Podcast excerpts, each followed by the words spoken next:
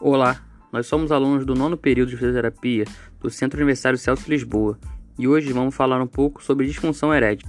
A disfunção erétil é a incapacidade do homem conseguir obter e manter uma ereção suficiente que possibilite uma atividade sexual satisfatória. Pode ser um sinal de doenças crônicas em atividade ou mesmo problemas psicológicos, afetando a qualidade de vida dos pacientes e de suas parceiras, nem sempre o fato de não conseguir ter uma ereção adequada se traduz em disfunção erétil, porém, se isso ocorrer de forma frequente, o ideal é consultar um médico urologista para uma avaliação adequada. Estima-se que 100 milhões de homens no mundo apresentem disfunção erétil, sendo esta a mais comum disfunção sexual encontrada nessa população, após os 40 anos. No Brasil, a prevalência se aproxima de 50% após os 40 anos, algo em torno de 16 milhões de homens.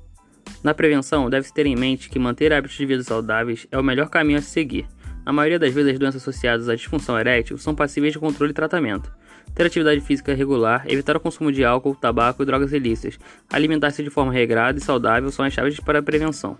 Para melhor eficácia no tratamento, deve-se levar em conta as causas subjacentes. As mudanças de estilo de vida são imprescindíveis a todos os homens. O tratamento pode ser dividido em não farmacológico, aconselhamento psicológico ou psiquiátrico, farmacológico, medicamentos que induzem a ereção e cirúrgico.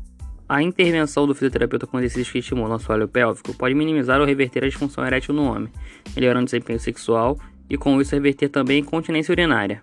Atenção primária, os recursos terapêuticos devem ser articulados com estratégias de promoção de saúde e intervenção de prevenção coerentes com o perfil epidemiológico da população quanto aos agravos sistêmicos e crônicos degenerativos, com promoção de atividade física, dieta equilibrada, controle de doenças específicas como diabetes e hipertensão arterial, além de ações de saúde mental promoção de envelhecimento ativo, redução de danos para tabagismo e alcoolismo.